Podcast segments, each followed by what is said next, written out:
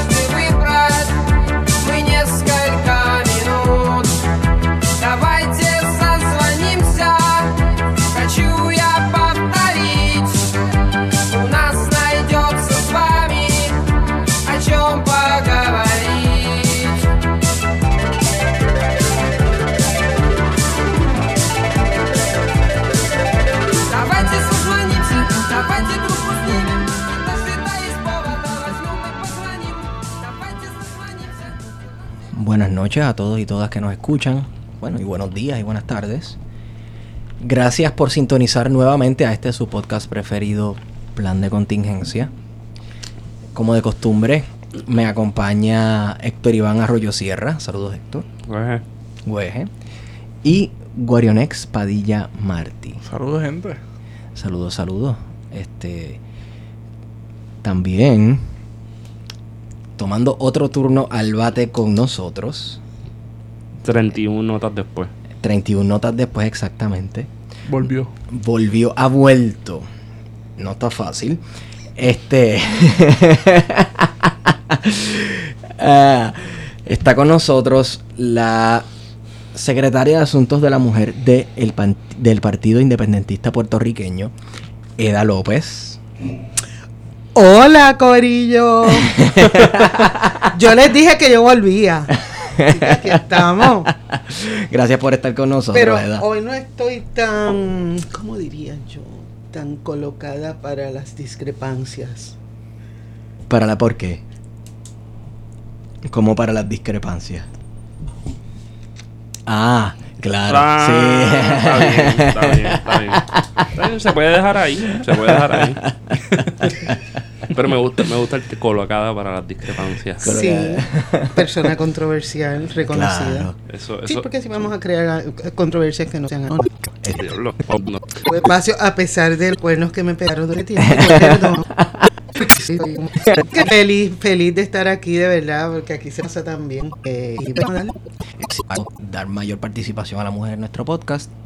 Así que eh, esperen muchas más mujeres y de marzo nos queda por lo menos una tal una persona que confirma como una persona que ha sido activista en pro de la mujer, tiene una trayectoria de lucha por los derechos de la mujer en Puerto Rico, porque eh, hemos visto en las últimas semanas que nuestro gobierno que había un alza en los casos de violencia de género y pero pero yo les traigo unas estadísticas que son para pelo, fíjate.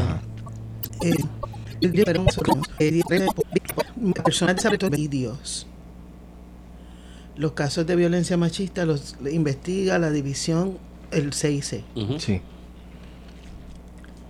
Cuando le preguntan a la persona que estaba dando la presentación por qué se le asigna a la división de homicidios, eh, la respuesta es que parten de la premisa de que podría el, ser un hallazgo un asesinato. Entonces, pues, eh, para facilitar toda la investigación, desde el principio que se reporta, pues se le asigna a esa división. Ahora, durante esas vistas también nos enteramos que hay 413 personas desaparecidas en Puerto Rico. Wow. 413 desde el 2014 al 2018. De esas 36 son mujeres. 131 menores. 27 de esos y esas menores estaban en hogares sustitutos bajo la custodia del Departamento de la Familia. Wow. Y esa situación aquí no se habla. Nadie le está llevando ese punteo. Y claro, la- el negociador de la policía reconoce estos números y los, los- los presenta porque sabe que hay una investigación eh, por una resolución radicada por senadores, un senador y una senadora de mayoría. Así que eventualmente es posible que se pueda pueda divulgarse, ¿verdad? Sí, eso sí, que que, estaba que va a explotar. Entonces eso nos dice un montón de cosas. Porque eso nos dice, por lo menos en violencias, eso nos dice que estamos ante un panorama todavía más tétrico que Sí. el que se pensaba in- inicialmente. Pero también nos dice que hay una serie de renglones que están totalmente fuera del radar. Por ejemplo, la tasa de empleo o el ingreso per cápita para las mujeres en Puerto Rico o algunos indicadores que tengan que ver con género y que visibilicen la situación Sí. de las mujeres en Puerto Rico. Eso no existe. No existe en ninguna de las de las agencias. Incluso la procuradora, que yo tengo que reconocer que es una molécula, porque tiene Claro. peso y ocupa espacio. Sí. Esa procuradora lo que hace es que toma las estadísticas publicadas por la policía, nada más que de asesinatos Sí. de mujeres, las copia y les pone el logo y sigue para adelante, el logo de la, de la procuraduría. No hay análisis. O sea, no hay, no hay la procuradora que se supone que sea la- una persona dedicada full time a los asuntos de la mujer de Puerto Rico no está profundizando No. en estas estadísticas, no está pidiendo más información, no está No. tal vez si acaso fiscalizando este mira eh, falta aquí faltan cosas o por qué no sale esto en las estadísticas. Mira, hay una cosa que se va aprendiendo, yo creo que poniendo el oído en tierra. Mm. Y uno de los errores que comete la gente, eh, tal vez porque no se han detenido, yo no pienso que sea de mala fe, pero no se han detenido a pensar en las consecuencias, ¿verdad? De, de cuando dicen hablar a nombre de las mujeres. Hace muchos años yo escuché a Silvio Rodríguez, un disco de Silvio de un concierto en vivo. Y él decía, era un país, yo no me acuerdo si fue en Chile o Argentina. Silvio decía que él iba, ¿verdad? Fue en Este, Chile. El de Chile, Sí, que iba, él no podía hablar a nombre de un pueblo, pero en el caso de Cuba sí. Pero que en el caso de Cuba sí, él, él podía tomarse, pero que era muy difícil eso de hablar a nombre de un pueblo. Pues yo digo lo mismo de las mujeres. Yo no puedo hablar a nombre de las mujeres, pero sí puedo ver qué está pasando con las mujeres de a pie, Sí. eh, con las mujeres que no encuentran trabajo, que tienen, necesitan tres trabajos eh, porque están estudiando, los papás tienen trabajo y no le van a dar la beca, pero ellas quieren estudiar, así que tienen que necesitan tener tres trabajos. ¿Tiene la procuradora de la mujer la manera de saber cómo está la mujer de a pie? Sí. ¿tiene esas herramientas? Bueno, ¿Usted cree le- que si ella se levanta de su oficina y sale, puede... Lo único que se necesita es voluntad, Esteban. Voluntad. Voluntad de. Voluntad de conocer cuál es la realidad de la otra. Y cuando yo la veo a ella, eh, o sea, mira, son las mujeres viejitas en el campo. Tú sabes, a mí no me salen de la cabeza. Yo no puedo hablar de una mujer viejita en un campo, pero yo sí te puedo decir que si yo estoy en un campo ahí bonito y me hace falta un litro de leche y son las 6 de la tarde y estoy a pie. La lógica me dice que si no va una persona específicamente a mi casa y me ofrece eh, salir a comprarme ese litro de leche, yo al otro día no voy a tener leche para hacer ese café. Sí. Y eso yo no creo que esté en el radar de ella. En el radar de ella está una... Ella, fíjate que es bien interesante que su nombramiento es hasta el 2020. Y las procuradoras usualmente las nombran por 10 años. Y yo me preguntaba, ¿por qué a esta procuradora la nombraron por dos años realmente? Por el Porque- cuatrenio.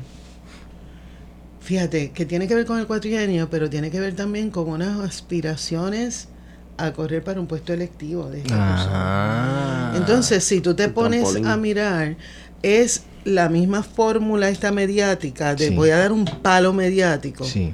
Y por ejemplo, esta señora estaba, eh, cuando se le erradicaron los cargos al macharrán que mató a su ex compañera en Corozal, ella estaba en la sala. Y yo me pregunto, ¿por qué esa procuradora tenía que estar en esa sala cuando las intercesoras son las que debieran estar acompañando a esa familia de esa, de esa mujer asesinada? Pero además, la ley orgánica tiene 20 funciones importantes, ¿no? Sí. Y ella no las ve. Las procuradoras aquí le han cogido un cariño a la violencia doméstica y no, no hablan, por ejemplo, de esas mujeres de a pie, Sí. de esa mujer que tiene que conseguir un, un centro de cuidado. Ujú. Eh, Eda, porque eh, la violencia doméstica, tratarlo desde el punto de vista de la violencia doméstica, es la cómoda. Porque de la violencia, de la violencia doméstica he estado escuchando yo desde los 90, que yo era chamaquito. Ponerse a problematizar el, eh, las situaciones de las mujeres desde un punto de vista de clase y de abuso sistemático es, dema- es muy hardcore porque si tú eres parte del sistema y dependes del sistema y vas a trabajar para el sistema y te puso ahí el sistema porque tú quieres un puesto electoral en el sistema, no puedes ponerte a desmenuzar y a este y a pídela con tráele una cerveza, trae dos cervezas. no te puedes poner a desmenuzar problemas institucionales y a criticar las mismas instituciones a las cuales tú ostentas dirigir de aquí a par de años. O sea, yo creo que el- las procuradoras de las mujeres tal vez se estén limitando a la violencia doméstica y de vez en cuando hablar de empresarismo y, y tú puedes tener tu negocio, negocio como Google y ser millonaria por eso mismo, porque les conviene quedárselo llanito. Pero entonces, la pregunta que yo me hago, porque yo te voy a decir una cosa, eh, este 8 de marzo, por ejemplo, yo siempre aprendo, pero este año yo creo que aprendí mucho más. Y cuando yo escuchaba, por ejemplo, a compañeras hablar de las mujeres inmigrantes, yo me, yo me decía, yo prefiero que ese inmigrante me cuente a- a- directamente Sí. qué es lo que vive, qué es lo que está, qué es lo que está pasando. Yo no quiero reinterpretarla porque, porque eh, la realidad de esas mujeres que están siendo invisibilizadas, o sea, que ellas mismas no saben, eh, ellas mismas no encuentran el camino para visibilizar ese día a día que las tiene En situaciones de vulnerables. explotación. Exacto. en- Eh, Sí, en todo tipo de explotación. Eso es así. entonces, una de las compañeras dijo, eh, pues eh, tal, tal eh, renglón son las mujeres más invisibilizadas de las invisibilizadas, gracias. Entonces, yo me, yo me decía, pero, pero ¿por qué no hemos sido capaces de verla?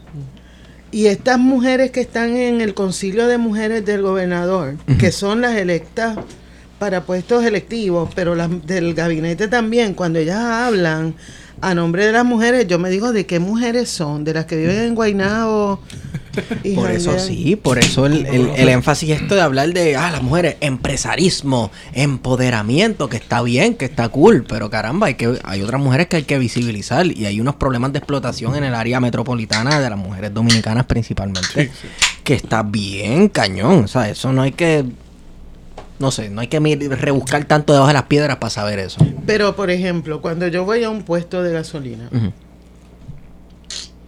y la muchacha que está en el puesto de gasolina me dice, tú trabajas con mujeres, ¿verdad? Porque me ha visto en algún lado. Y entonces me dice, mira, yo tengo el turno de 6 de la mañana a 1 de la tarde. O sea que es un part-time. Sí. Y tengo ese turno porque mi, mi pareja sale del trabajo a las 3.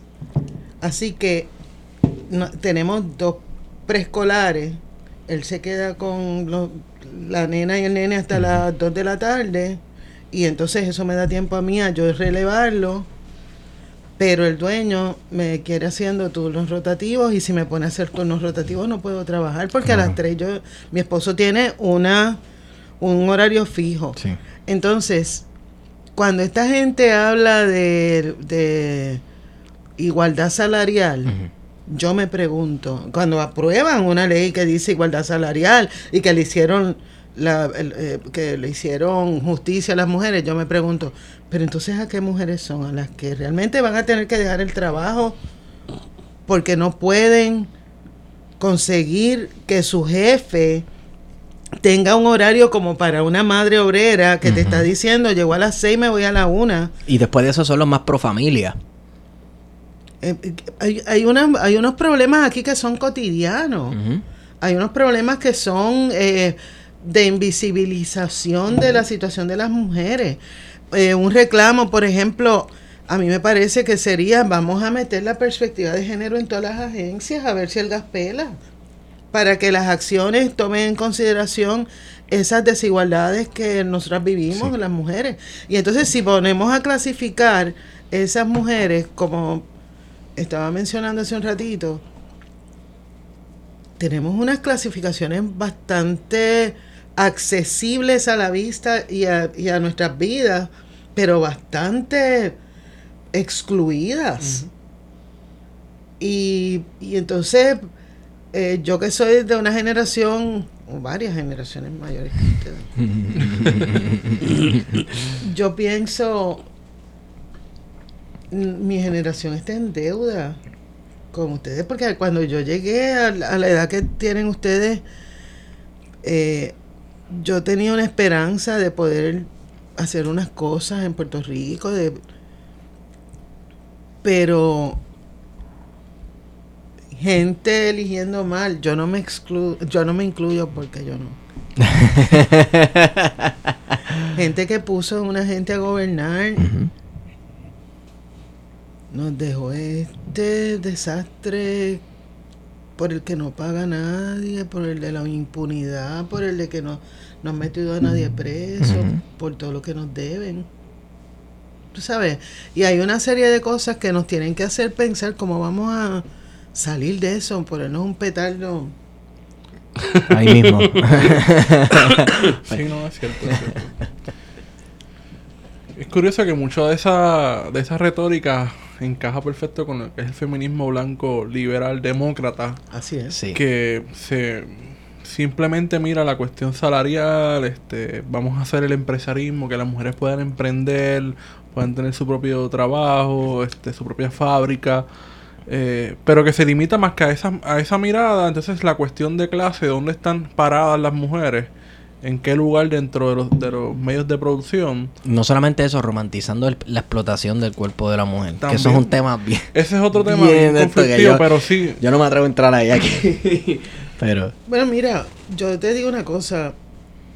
Eh, ya la edad que yo tengo, que dentro de poco voy a tener 60 años, eh, a mí no me importa realmente cómo decodifiquen lo que yo digo, ¿verdad?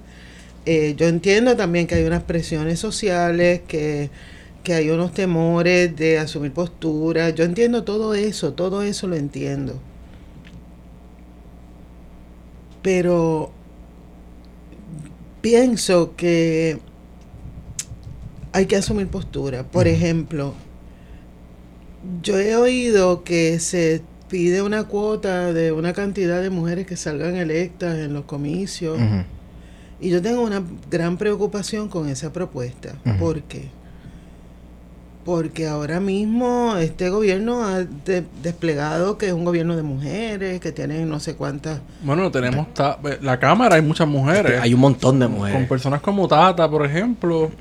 Exacto. Y no sé si esa es la, si, si lo que queremos es que tengamos más mujeres o qué tipo de mujeres. Pues yo me voy con la segunda. ¿Qué tipo de mujeres? ¿Qué tipo de mujeres? Porque yo no necesito tener en puestos electivos cerca de mí a una Tata Charbonnier, una Naida Venegas Brown. o- Exacto. O, algunas mujeres, mira, tú sabes cuál- que yo me muero de la risa porque se creen que nos toman el pelo, pero qué carajo. Este, se ausentan en la votación. O sea, cuando te digo se ausentan es que están en el Capitolio, no es que cogieron vacaciones Mm. o como Rosana López, por ejemplo, que en estos días no ha podido participar de estas votaciones porque la acaban de operar Sí que está acusada. que tiene una excusa. Pero, pero conozco, las veo en, en la Cámara, en la Cámara particularmente. Eh, una Lidia Méndez, una Brenda López de Arrará, que se esconden cuando bajan medidas. Entonces, por otro lado, y no quiero entrar en otro tema que me parece que debemos ver con más rigor, pero cuando hay proyectos de mujeres, ¿por qué se envían a, a comisiones macharranas en vez de poner a funcionar las comisiones de la mujer de Cámara y Senado? ¿Me sigue? Sí, sí. Hay una serie de cosas. Entonces, ya pasamos un año y medio del huracán. Y en los sitios donde llegó la luz, llegó la luz y estamos bien en el cielo paz y en la tierra gloria. Que by the way, todavía hay lugares donde no llega la luz y está Pero ese es mi punto. Tito Callap todavía restaurando, el- Conectando. conectando a la gente. Pues entonces, mi punto es, mi punto. Aquí hay un Puerto Rico que nos está pasando por el lado en los supermercados y lo- se nos para al lado en, en los en los semáforos y ese Puerto Rico no es visible para nadie. Oye, si miramos para los lados,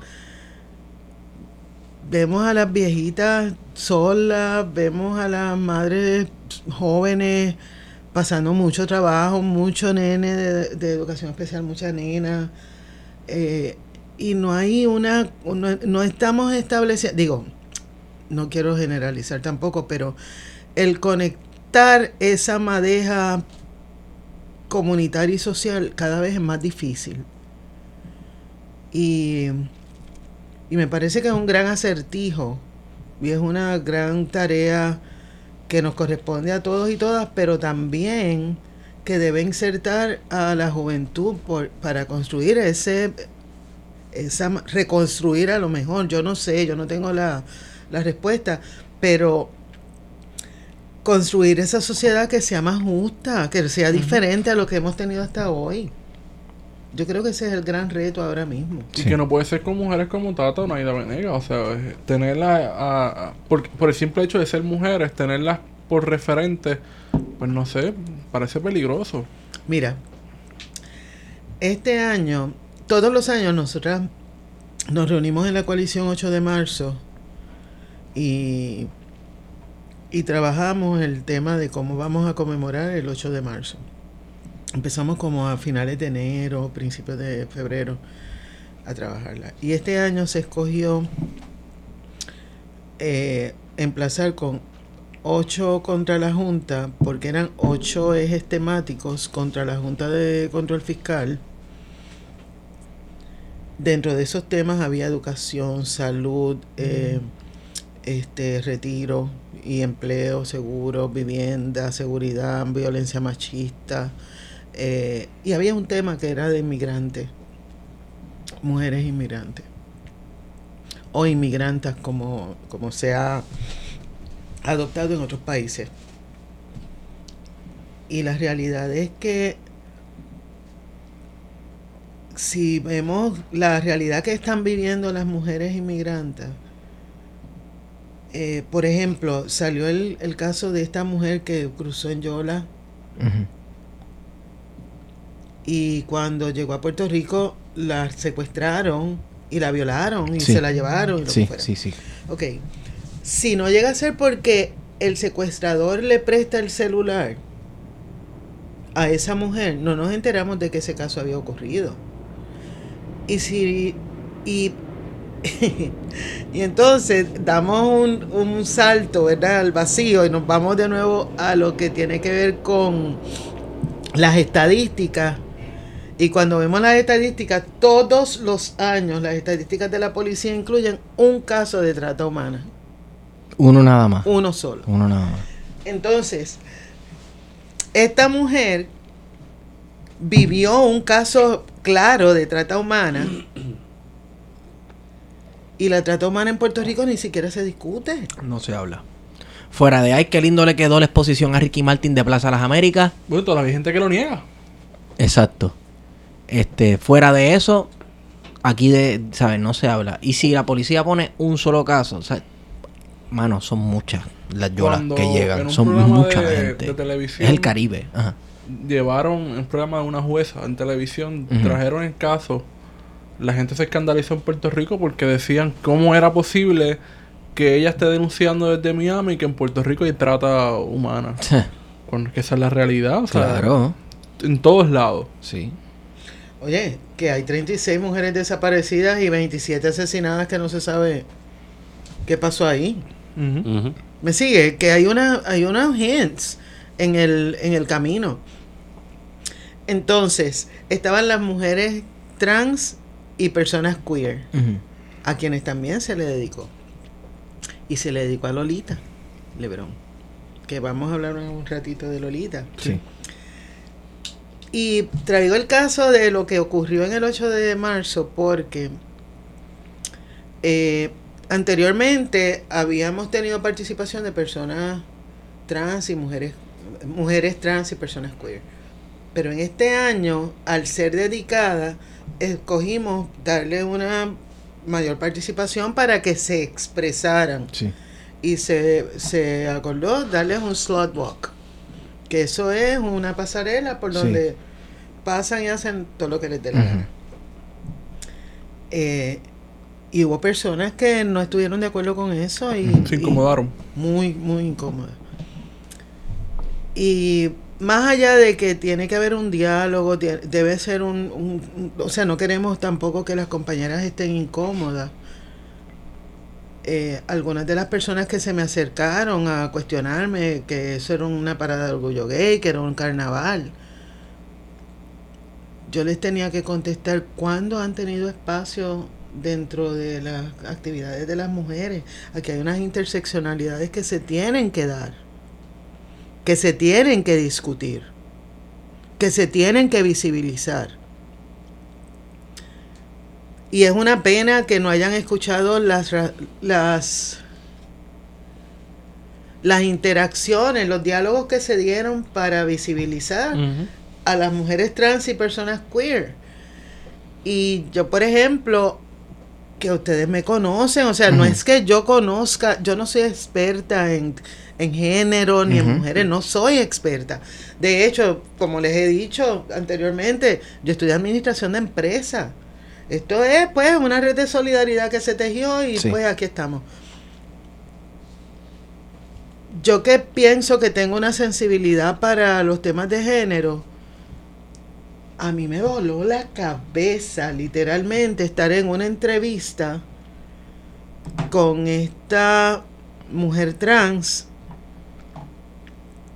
y escuchar desde su boca, una, mujer muy joven, yo no creo que tenga 25 años, escuchar desde su boca su descripción de quién es ella. Y escuchar una cosa tan sencilla como ¿por qué me vas a llamar del pronombre incorrecto cuando yo me identifico con otro pronombre? Oye, y eso parecería como una nimiedad. Pero hay que visibilizar a la gente. Hay que reconocer su existencia. Entonces pienso, por lo menos yo, yo puedo hablar de mi caso, a lo mejor otras compañeras están más preparadas, pero yo sí puedo hablar de mi, de mi caso en términos de, lo- de lo que, como dicen los, los españoles, me flipó. Yo quiero que cuando me vean al lado de una mujer trans o una persona queer, no digan, eh, esa persona está acompañando a Eda Eda está acompañando a esa persona, sino que digan, ahí van dos juntas y se acabó, o juntes. Y eso yo creo que lo, lo pudimos ver en esta... Y, y me da muchísima pena que haya compañeras que no lo entendieron o que no tuvieron la oportunidad de exponerse a esa vivencia que yo tuve. Pero yo no me sentí en un carnaval, yo me sentí en un espacio donde las mujeres, las mujeres trans y las personas queer se, se, se manifestaron y, se, y, y estaban con nosotras. Eso. Claro, a falta de espacios en la sociedad, hacer quienes son abiertamente a la luz del día, andar por ahí, este, porque yo me imagino que una persona trans, hombre o mujer, hay ciertos espacios en los que no se siente seguro. eh, bueno, debo ir a, por ejemplo, tal o cual centro comercial, sé que me van a mirar. Sé que me van a... Si, si voy a un sitio a comer, sé que me van a tratar raro. O, o tal vez no me van a saber tratar. Que eso es parte de la ignorancia de todos nosotros eh, con estos asuntos de género, porque para mí Ujú. es, es relativamente súper nuevo. Este, y sí, yo creo que proveer los espacios a, a personas de esa comunidad es importante. Pero es importante hacerlo desde el entendimiento de que mi espacio no es propio. Mi espacio es nuestro. Sí, compartido, claro. Y, y, y dejar que esa persona, igual que Silvio dijo, ¿verdad? De, no voy a hablar por un, a nombre de un pueblo. Dejar que esa persona nos cuente quién es. Sí. También implica también que las las personas que son progresistas, por, por decir un término más o menos medio, tienen que desaprender un montón de cosas. Oh, sí. Porque Ay, esa, esa homofobia interna eh, y esa macharranería dentro de, de los sectores de izquierda está presente. Porque si estás diciéndonos eso de que el- en las actividades del 8 de marzo hubo bastante resistencia, pues sabemos que, que sí, que en efecto existe esa macharranería dentro de la... Mira, yo, una de las cosas que a mí me, me- me- me hizo sentir tan joven, una de las mujeres trans se me acerca y me dice, es que no reconocen que la juventud es queer. Y dije yo, ahí está el secreto, aquí hay un problema generacional. Sí. Yo no puedo. Mira, ya, ya vamos a hablar de eso cuando lleguemos al tema de Lolita, pero eh, yo no le puedo escribir una biografía especial a una persona No. porque sea lo que yo estoy mirando, me sigue, hay unas No, cosas que hay que triangular. Y entonces, pues a mí me, me flipó, me flipó el que cuando me dijeron, la, la primera vez que me dijeron, eh, eso era un, un carnaval y me sentí muy incómoda. Yo lo que pensaba y le dije a la persona fue, y ven acá, y en ocasiones anteriores, ¿cómo te sentías con esa persona? ¿Verdad? Que, que esa persona dijera, yo no me siento representada por esas mujeres. Ujú. Porque no, no, o sea, yo no puedo pedir para, para mí lo mismo que yo no le estoy dando a otra persona. Claro. Así que pues, así es la vida. Eh, hace un año han habido una serie de legislaciones. eh, sé que sabemos que ha estado presente en varias de ellas sobre el tema del aborto, por ejemplo. Eh, se toca por segunda vez en menos de un año y se intenta hacer una nueva legislación para regular aún más el caso del aborto. ¿En qué consistía la- el proyecto que aparenta que va a ser vetado, que no va... Fue vetado. fue vetado? Yo me tengo que reír, perdónenme, perdónenme. Es que me río porque han sido tres proyectos. El proyecto, eh, perdón, una, tres versiones del mismo proyecto, Sí. del PS 950.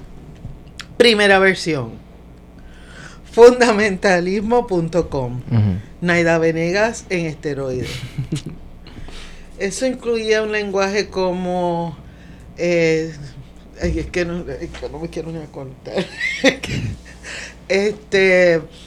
Eh, ponerle el sonograma a una mujer antes Ah, sí, de sí, sí, obligarla a escuchar, ¿verdad?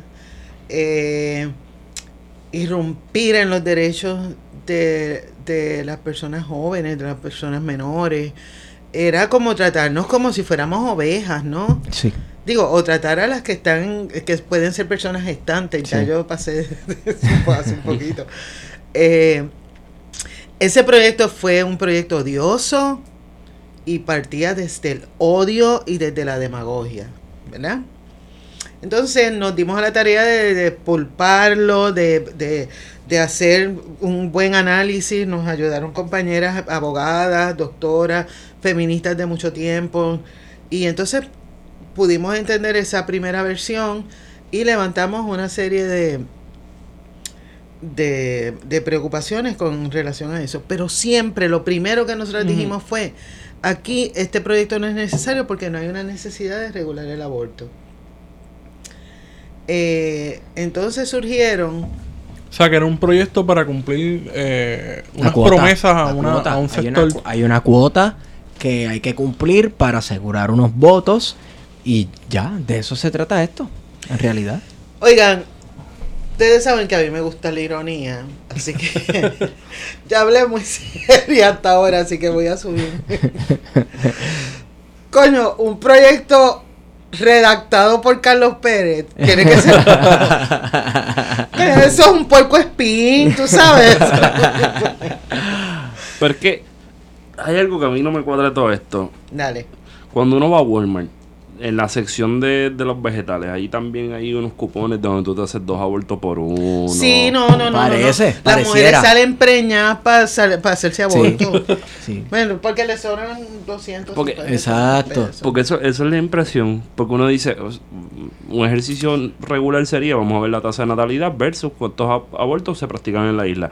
Pero yo no he visto una clínica de aborto que tenga un de estos de neón que diga bien grande, Exacto. te sacamos el bebé y toda la pendejada. Por Menores de edad bienvenidas a sacarte un a- bebé. anuncios.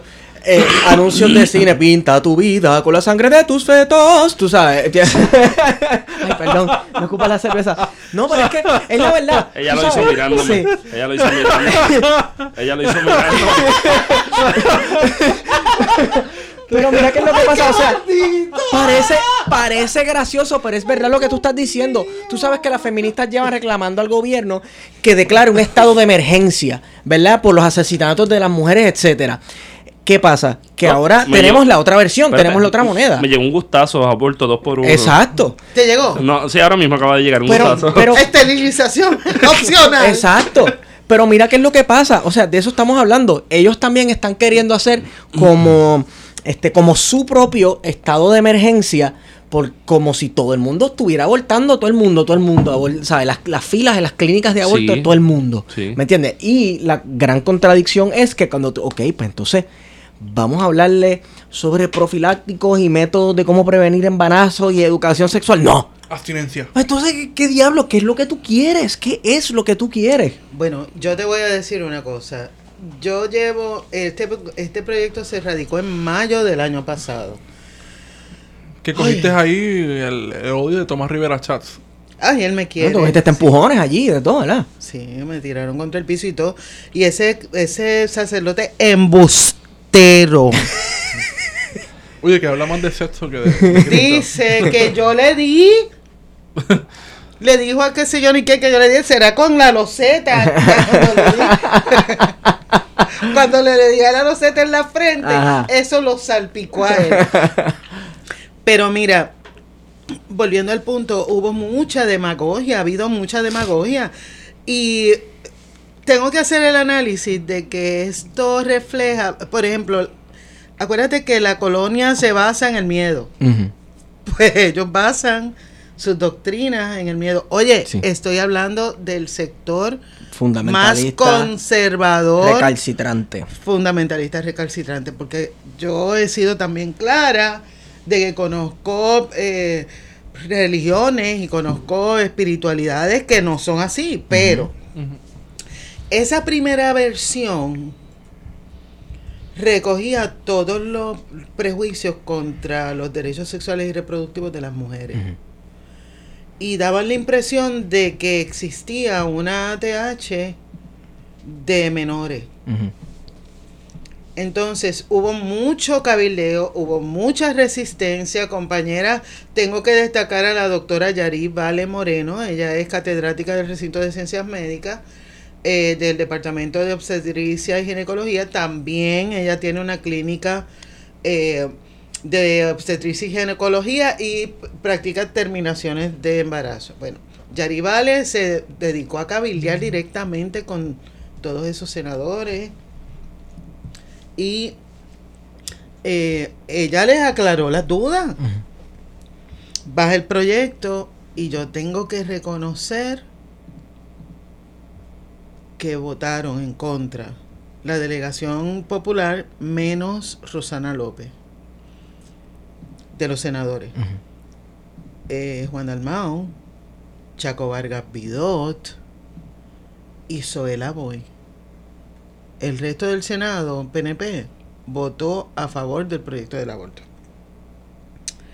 Entonces, en la Cámara, ah, eh, la segunda versión del proyecto cogía el reglamento, porque aquí hay, la gente se cree que esto es un free for all. Mm. Aquí hay un reglamento bien riguroso desde el 2008. Que todas las... Ah, cuando lo hicieron el reglamento había 11 clínicas, ahora hay 6. En nueve años hemos perdido eh, cinco clínicas. Seis en toda la isla. Y supongo que tienen que estar casi todas en el área metro. ¿no? Cinco en el área metropolitana, una en Ponce. Mira. Sí, pues están regadas por todos lados. Sí. Deberían regular, regular mejor o reglamentar los kioscos de DVDs pirateos, que eso sí un montón por ahí. ¿Qué van a regular si yo he visto guardias comprando DVD? Ay, sí, yo lo he visto. Entonces, ¿cómo Hacen no? fila. Claro. Sí, es parte del turno. Claro. En vez de comprar donuts, Claro. comprar sus películas. buscando, buscando Captain Marvel, Captain, Marvel, en pirata. español. Claro, sí, sí. Eso duele, duele. Muy doloroso. Coño, tiene que haber uno que esté buscando Regan Stimpy. Diantre. Eso es buena. Esas eh, clásicos de esos muñequitos. A mí me gustan. Son medio nasty, pero. Sí, no, no, por eso. Entonces, esa segunda versión cogió ese reglamento y sustituyó muchas de, las de las cosas establecidas en el reglamento, las pusieron para hacer ley. Entonces, a nosotras nos asaltó la pregunta, ven acá, ¿por qué si el Departamento de Salud trabaja con tantos reglamentos, por qué escogen un reglamento que tiene que ver con las mujeres para elevarlo a ley? ¿A cuenta de qué? Recuerden que si se eleva ley, un reglamento se maneja a nivel de agencia. Una ley no. Elevar ese reglamento a ley nos podría colocar en un estado de indefensión. Porque cabe la posibilidad de que cuando llegue la necesidad de, de cambiar esa ley, no se pueda porque estén los cromañones que están ahora y no. O, u otros que sean igual de conservadores o que, que vendan su voto por, por, pues, por otros intereses. La cuestión es que entonces, yo no sé si ustedes se acuerdan que cuando yo vine en septiembre, nos habían dicho, el, Tomás Rivera Schatz, que iba a hacer otras otras vistas públicas. Ok.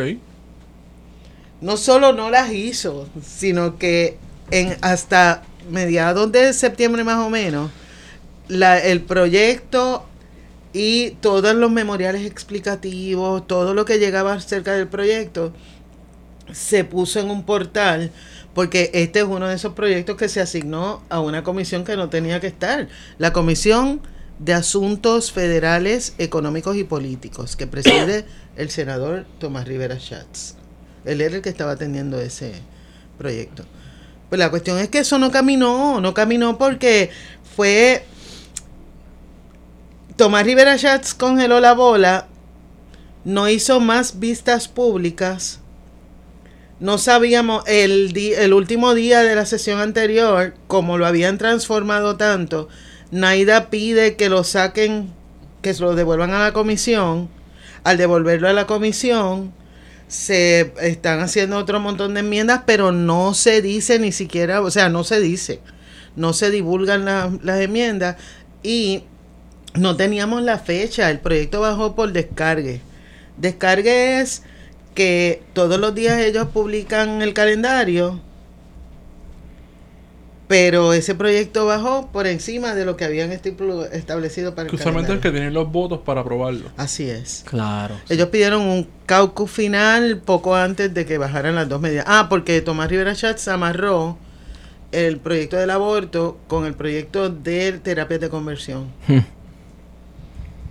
Entonces, Ah, dos por uno, ¿viste? No, era, Sí. no eran las clínicas de aborto, eran los, los sí, lo proyectos de, ley. terapias de conversión, las dos cosas. Entonces pasa, llega el tercer turno, baja el proyecto y ahí es donde se, se establece las la- los votos que como quedaron, ¿verdad? Pero este proyecto último tenía un híbrido entre el primero de Naida Venegas Brown, que era como que mu- mu- muérete en el infierno y quémate en Cuba, eh, más el reglamento, más otra cosa que ellos investigaron en que era el Estado de Derecho en Estados Unidos. Así que era un revolú. Cuando baja el proyecto, lo aprueban.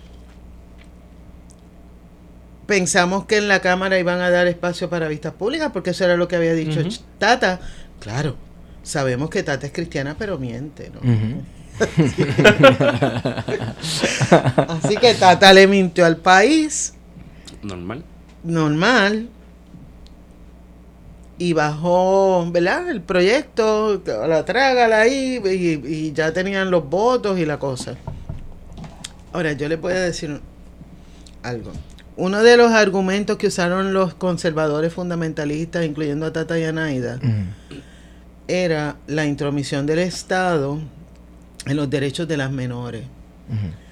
Y hay que reconocer dos cosas. Número uno, que hay un caso del Tribunal Supremo de Puerto Rico donde faculta a las menores a apropiarse de sus derechos sexuales y reproductivos y tomar las decisiones que, que entiendan que son importantes.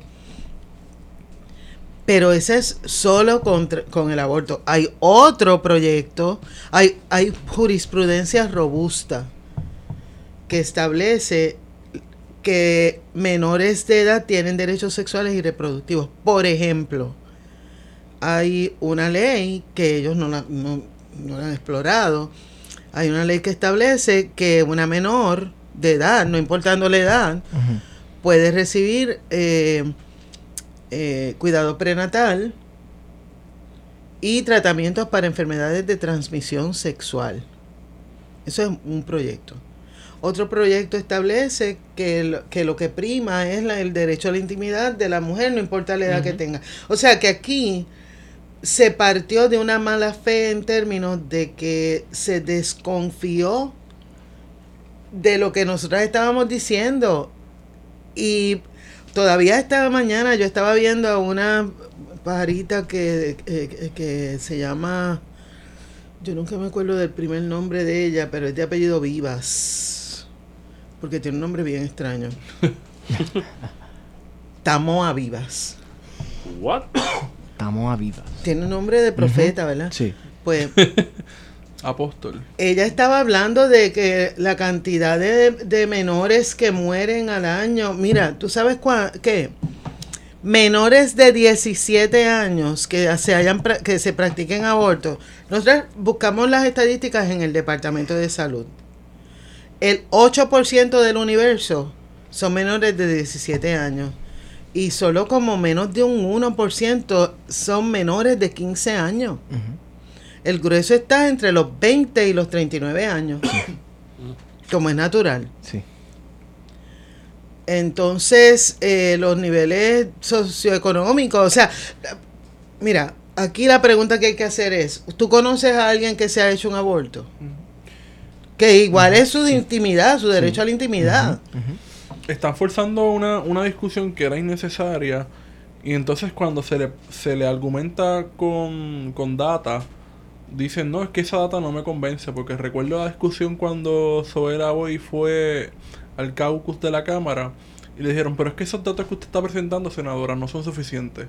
Entonces, de momento, una legislatura que no necesariamente se caracteriza por legislar con data, con, con análisis científico, pretende decir, no, es que aquí hay un, un- un- tiene que haber un análisis riguroso científico con data Para lo que les conviene. para probar, para probar nuestro argumento. Exacto. El problema aquí es que es, cuando se hicieron las excusas, Chach. porque si es necesario, si las estadísticas son tan importantes para poder, para poder tomar decisiones ¿verdad? legislativas, Sí. porque en este país las estadísticas sirven para dos cosas, un carajo. ¿Por qué? ¿Por qué ellos han, eh, han- han- introdujeron más de 40 enmiendas a la ley 54? Ninguna de las enmiendas a la ley 54 está sustentada en datos confiables de Puerto Rico. ¿Por qué? Porque acabamos de discutir qué es lo que significan las estadísticas en Puerto Rico. Sí. Entonces, de momento se sacaron esa, como igual eh, cuando hubo la reunión del caucus, dijeron, el, el- yo oí a Tata decir que era que Zoela Boy no tenía que haber ido a la Cámara, porque de cuando acá eh, un senador en la Cámara de Representantes. Perdón, y yo le tengo que preguntar a Tata, oye Tata, pero pregúntale a Tomás Rivera Schatz que esto, ¿por qué las gradas estuvieron cerradas? ¿Tú sabes lo que esos hijo de madre hicieron? El día en que el proyecto bajó en el Senado, Le dio con remodelar el techo, ¿no? pero fíjate cómo es la cosa. Jueves tenían unos andamios puestos ahí, estaba todo cerrado, ¿verdad? El próximo jueves, ¿tú sabes qué pasó? Cuando bajó de nuevo el proyecto 950, había giras en ese espacio. Las gradas estaban abiertas. O sea que el, que el trabajo no era tan... No era tan importante. Sí, pero eso es una cosa importante porque en Puerto Rico hay un miedo a la expresión democrática de ir a ver, por ejemplo, una sesión legislativa o el mero hecho de ir a una plaza y hacer Sí. un piquete. El gobierno le teme bien cabrón a las expresiones, eh, Oh, a las sí. demostraciones públicas a- de una manifestación y lo ve como un atentado a la democracia cuando la democracia es eso precisamente. Ir a, a un capitolio, ver las sesiones legislativas, participar de ese proceso. Y manifestarse Y es parte de participar. Es sumamente contradictorio cuando... Pues fíjate, como una semana, como una o dos semanas antes, yo había ido al Capitolio porque iba a ver la, Mm. la, la vista esa de las estadísticas que les mencioné. Y yo usualmente entro por la oficina de Denis Márquez, que es mi hermano, y de ahí entonces atravieso el Capitolio para llegar a la oficina de Juan Dalmau, que era donde iban a estar las vistas. Pues tú sabes qué me pasa, no me dejaron pasar por dentro del Capitolio, tuve que pasar por afuera. De verdad, tuvo que dar la vuelta. Sí, porque me dijeron que el, el Capitolio, se- yo a menos que tuviera una identificación del Capitolio o que me hubiesen citado para una reunión, yo no tenía acceso al Capitolio. Ni en el Congreso se ponen con esas cosas. Oye, que aquí la gente se llena la boca diciendo, aquí vivimos en una democracia, no como en Cuba ni en Venezuela. ¿Tú sabes qué? Esa democracia, cuando la hablan, es una democracia, entre comillas, electoral, que nos tumba los votos. Sí. Una democracia de papel, como dice Luis Díaz. Es una democracia que no existe. Que esta gente quienes dejan entrar... es- ¿y ¿Por qué? Ven a- espérate. Para volverme a sulfurar un poquito más. ¿Por qué hay una oficina de comunidades de fe que dirigen Pastor Ricky Rosado y el Carlos Pérez ese que es sacerdote? ¿Por qué existe ese espacio y no existe acceso al pueblo para que puedan ver las barbaridades que hacen en ese hemiciclo? Ellos no les importa el pueblo. Incluso, Claro. incluso uno podría plantear que el acceso a la información de lo que se discute allí es sumamente escaso, o sea, y ahí podemos responsabilizar a los medios que tienen una, responsabi- una responsabilidad grande en informar a la ciudadanía sobre lo que sucede y lo que acontece allí en, en- en- en el Senado y en la Cámara, y es poco lo que se sabe. ¿Sabes? Pueden haber periodistas destacados allí, pero lo que sale al final del día en la prensa escrita, por ejemplo, es nada. Sale muy poco. Yo, por ejemplo, el día de las estadísticas, pues al otro día yo vi un, un reportaje, pero por ejemplo, no hay balance, no hay balance. Eh, yo no quiero dejar tampoco afuera el otro proyecto, el de, el de terapias de No, vamos conversión. para eso también. Porque el proyecto de terapia de, de terapias de conversión es una de las acciones más crueles que yo he visto que esta mayoría y personajes del, del Partido Popular también en la Cámara eh, hicieron. Yo el día que fueron las vistas del proyecto del aborto, el 5 de septiembre, con, por decreto del presidente se habían visto también el proyecto 1000 para prohibir las terapias de conversión. La derecha conservadora religiosa empezó a usar la bandera de que yo tengo derecho a decidir lo que ocurre con mis, con mis hijos. ¿verdad? Eh, entonces, esta Tamoa Vivas, también yo la oí diciendo que ella podía orar por sus hijos, que, que orar por los hijos no era malo, esto y lo otro. Lo que pasa es que ella no estuvo, evidentemente, el primer día, el día de la terapia, que un doctor en psicología habló de que había sido sometido a terapias de conversión y dio su testimonio. Pero además, viene la votación. Fíjense, esto es bien interesante. En el Senado, ese proyecto es de Zoela Boy, Juan Dalmau, Eduardo Batia y creo que, que Chaco Valga Pidot Sí. en el Senado se aprobó ese proyecto con los votos a excepción del de Chayán Martínez que se cantó conservador. Ujú. Tomás Rivera Schatz La línea dura. Y El muro de las mujeres del PNP con excepción de Evelyn Vázquez y Zoela Boy. Margarita Nolasco, Itzamar Peña, eh, Migdalia Padilla, eh, Naida Venega Brown y me falta una. Me falta una, pero todas menos, menos Zoe y Evelyn Vázquez. Entonces, cuando llega a la cámara, Tata dice que no la que no, no convenció whatever. Mira, vamos a empezar primero por quitar las hipocresías del medio. El que se cantó conservador, este Chayan Martínez, que es, ese ban- camina con bandera. ese tiene un hijo gay. Wow. Tata tuvo un hermano que era homosexual que murió de sida.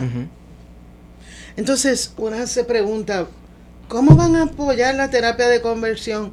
Es que no han visto la humanidad en esa otra persona. Pero yo tengo que dar mi testimonio. Yo crecí en la iglesia evangélica. Mi mamá era diaconisa de la iglesia de discípulos de Cristo. Que no voy a decir de dónde porque... Pero es una iglesia de discípulos de Cristo bastante prominente en el área metropolitana. Cuando vino la, la epidemia del SIDA en los años 80, 90, varios de los jóvenes que ocupaban puestos importantes en la iglesia fueron contagiados. Wow. La iglesia le dio la espalda y esas personas murieron solas. Y yo recuerdo a mami hacer este relato que, que se bebía las lágrimas diciéndome, mami era diaconisa y una de las hermanas, mamá de uno de los muchachos que murió de sida, eh, todavía el hijo vivo, eh, ella se le recostó a mi mamá de encima a llorar y decía, ¿por qué si antes querían tanto a mi hijo, ahora lo desprecian? ¿Por qué no me quieren a mi hijo? Oye, cuando tú amas de verdad Sí. a alguien, a ti no te importa que esa persona haga dentro de la, de la alcoba. Claro. Y es que no te importa lo que nadie haga, haga detrás de, dentro de su alcoba. Pero además es una cosa tan cruel someter a alguien a terapias de conversión. Mira, el, el 19 de marzo yo estuve en una conferencia de prensa con personas trans. Yo no sé si, porque se identifican como una mujer que nació en un cuerpo de un hombre y un hombre que nació en el cuerpo de una mujer y un muchacho homosexual. Eh, escuchar ese testimonio desgarraba el alma. Allí, el del muchacho homosexual, en tres ocasiones lo mandaron a la iglesia pentecostal que a, la que él as- asistía. Él cambió de, feligre- de, de congregación en tres ocasiones. Las tres ocasiones lo sometieron a vivir en la iglesia sin salir de la iglesia, dormir en el piso con una sábana y una almohada. Pero lo, lo más estremecedor que ese muchacho contó fue que esa iglesia hizo un culto en un residencial. Se fueron a la plazoleta de ese residencial y le intentaron hacer un exorcismo delante de toda esa gente para exorcizar el, el, El demonio, el de, la demonio de la homosexualidad. El espíritu sodomita que habita en él. Está cabrón. Así es que dicen. Mira, entre muchas de las cosas que incluye las terapias de conversión están los electroshocks, eh, el aislamiento, la propaganda religiosa, porque están utilizando psicólogos con una visión sumamente religiosa, Sí. que es triste que se estén prestando para eso. Eh, la cirugía, las drogas y tratamientos hormonales y la terapia, la terapia química adversiva. Sí. eh, para intentar convertir a, a, las personas que no necesariamente cumplen con la, la heteronormatividad que, que quieren imponerle. Mira, el otro caso, eh, otro de los tres casos, era este, este hombre de 64 años que a los 15 años del Departamento de Educación lo enviaron al hospital psiquiátrico del centro médico. Allí estuvo recluido tres años con tres diagnósticos de- terribles, este, esquizofrenia y no sé qué cosa y no sé qué otra. A raíz de eso, cuando salió, se alcoholizó porque lo que le decían era que, la- que eh, los padres lo iban a rechazar, etcétera. Entonces vivió como lesbiana hasta hace 11 años. Cuando decidió por fin, ¿verdad?, asumir la identidad de género que siempre tuvo, pero que, que pues, porque siempre le retumbaba en la cabeza, le va a doler a tu mamá, tus hermanas te van a rechazar, lo que fuera. Eso en un hospital psiquiátrico del Estado. Pero, el, a- o sea, los tres casos son horribles.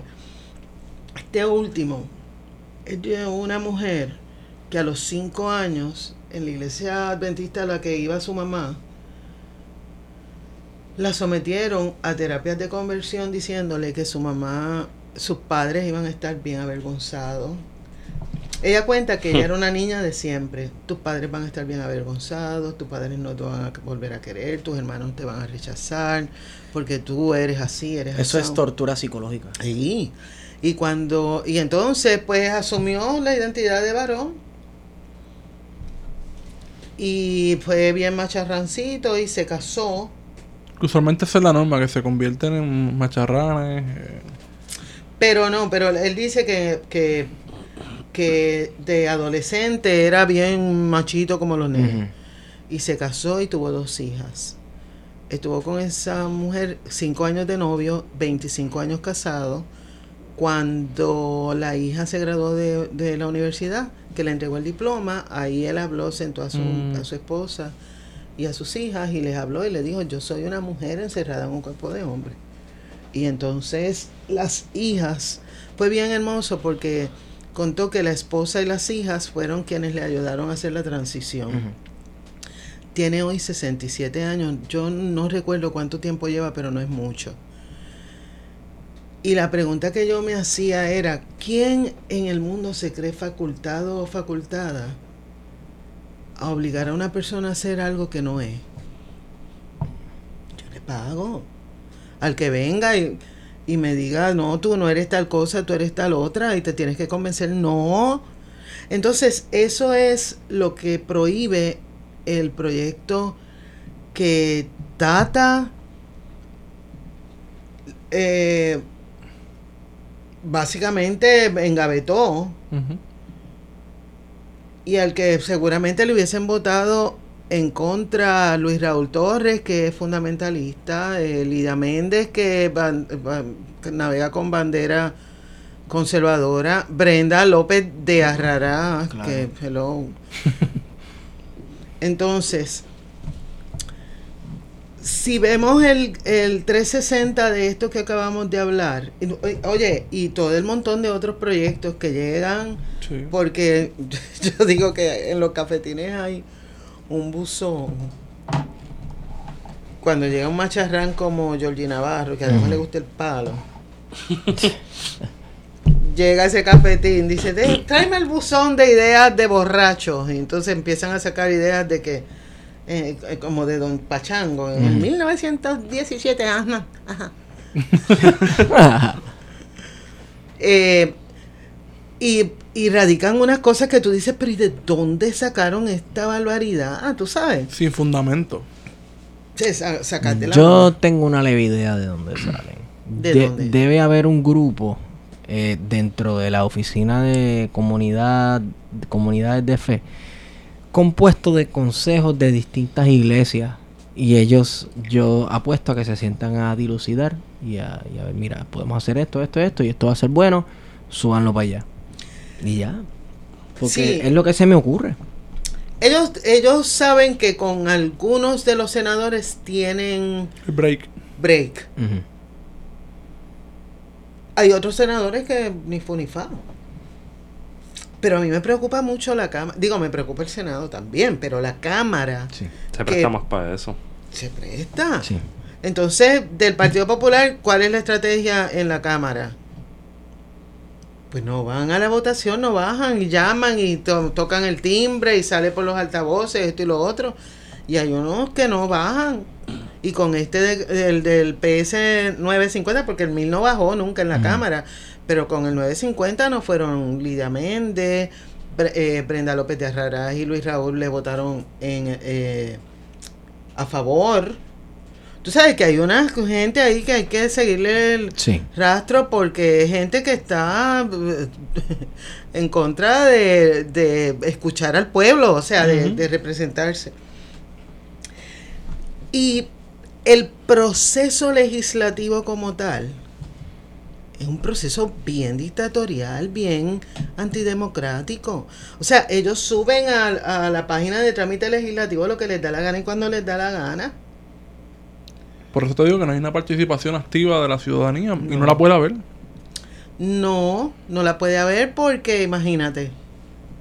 El Código Civil fue otro de los proyectos, Ah, sí, tú sabes. Sí, sí, sí. El Código Civil que incluye la, de- la definición de nasciturus Ujú. de Carlos Pérez, que eso lo que dice es que un feto tiene personalidad jurídica. Ah, pero- yo la tengo, por si acaso. Ay, sí, pero tú ya... eres- Chiste charro, chiste Ya tú eres más charro. que un feto cualquiera, un feto criado. Pero esta gente se fue para los 30, para los 20 para allá abajo otra vez. Se fue lejos. Ay, fíjate, hay una tendencia a nivel internacional, porque hoy en Paraguay revirtieron eh, el derecho al aborto. O sea, eh, eh, votaron pro vida, pro familia tradicional. Y así tú vas viendo, por ejemplo, en Argentina no pudo pasar la legislación para legalizar el aborto. Y estos anormales no se han dado cuenta de que aborto ilegal implica aborto eh, clandestino, vidas de mujeres, el, el restringirle el derecho al aborto a, a las menores va a crear un montón, tú sabes, así que es- está chévere que el gobernador vetó la, la medida de aborto, no sé qué va a hacer con la con las terapias de conversión, sí, efectua- efectivamente va a ser una, una orden ejecutiva, pero yo sí le digo una cosa. Puede tener toda la mejor intención del mundo, pero sin una educación sexual robusta, eh, anticonceptivos accesibles, orientación sobre sexo seguro, accesible, eh, clínicas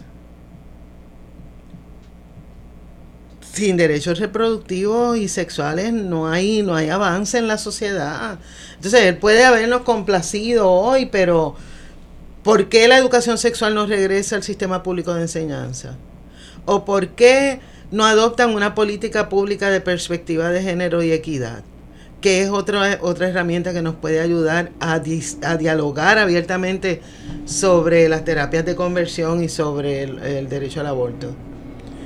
Aquí se tienen que propiciar unas cosas, no pueden seguir eh, funcionando a espaldas del pueblo. Sí, sí. Con escoltas, tú sabes, con este montón de escoltas y este, esta impunidad para toda la corruptela que tienen y, y la falta de credibilidad y, y la ineptitud de yo no fui, fue TT, pégale, pégale que ella fue. Sí, no era mi sobrino, yo no lo sabía, lo contraté antes y ahora, sa- cu- Ahora sí sabía. Eso está cañón. Sí. Yo y hoy, un amigo nos llamó a mi esposo y a mí para decirnos que había que se estaba haciendo una colecta para pagar el Ancestry de Johnny Méndez para que no vuelva a cometer el mismo error. Wow. Para que pueda Wow. reconocer a los que soy y los que no Claro, claro, claro, claro. A, a- a eso que estabas diciendo, Eda, yo me, me, me llega dos preguntas simples. Bueno, eso es para todo el mundo, pero los límites de esa orden ejecutiva. Porque, ¿verdad? Hasta yo tengo entendido, las órdenes ejecutivas son para la rama ejecutiva y no creo que vayan a tener ningún tipo de, de efecto sobre la legislatura. Pero más allá de eso, eso fue como una pregunta que se contesta sola. Pero más allá de eso, lo que sí me preguntaba era por qué esta gente no se quita se quita la máscara de que son fundamentalistas religiosos y se atreven entonces a crear un partido que entonces se, se muestre como lo que es, como el PAC de los 60, que prácticamente tiene el mismo discurso del PAC en los 60. Sí, lo que pasa es que es más sexy identificar demonios. Es más sexy eh, manejar unas huestes religiosas por miedo, por intimidación. Si fuera tan fácil crear un partido, todo el mundo tendría uno. Pero montar un partido no es tan fácil, sostenerlo no es tan fácil. Aparte de que lo que hemos visto cuando han estado las dos, perdón, las dos administraciones, es que tienen en un sitio y en el otro. Sí, son los mismos. Claro. Son los mismos. Fíjate, este pastor Pereira, Uh, eso es una luminaria. Ahora llegó otro a hacerle competencia a Orlando Lugo. ah, ese es un sacerdote. Sí. ¿Tú Que sabes quién era, es él? era periodista de Univisión, lo recuerdo. Sí. Sí, y entonces él, él es un fotutitito porque la gente lo tiene leído. Sí, está leído. Y la pregunta entonces tendría que ser, ¿qué ganan ellos? Pues mira, Carlos Pérez o Opus Dei. Yo no me extrañaría que, que Orlando Lugo fuera Opus Dei. Hay un discurso que tiene que está fundamentado en la macharranería. Eh, y unos discursos que ya hemos hablado de que, pues, los fotutitos. Claro, sabes, los de siempre. de la vida. Los de siempre. Que si no cogen esta lucha, cogen la otra, pero siempre usan el mismo discursito, tontín. Que dicho sea de paso, nosotras tenemos uno de los fetos que entregó Tamoa Viva en la legislatura. En el Senado, ellas llevaron un feto como de 12 semanas. Y conseguimos algunos. Y el nuestro es- se llama Fetín porque es la mascota de las abortistas, porque como ellas dicen, como ellas dicen que nosotras somos unas abortistas asesinas. Y no comprenden, no comprenden, son unos...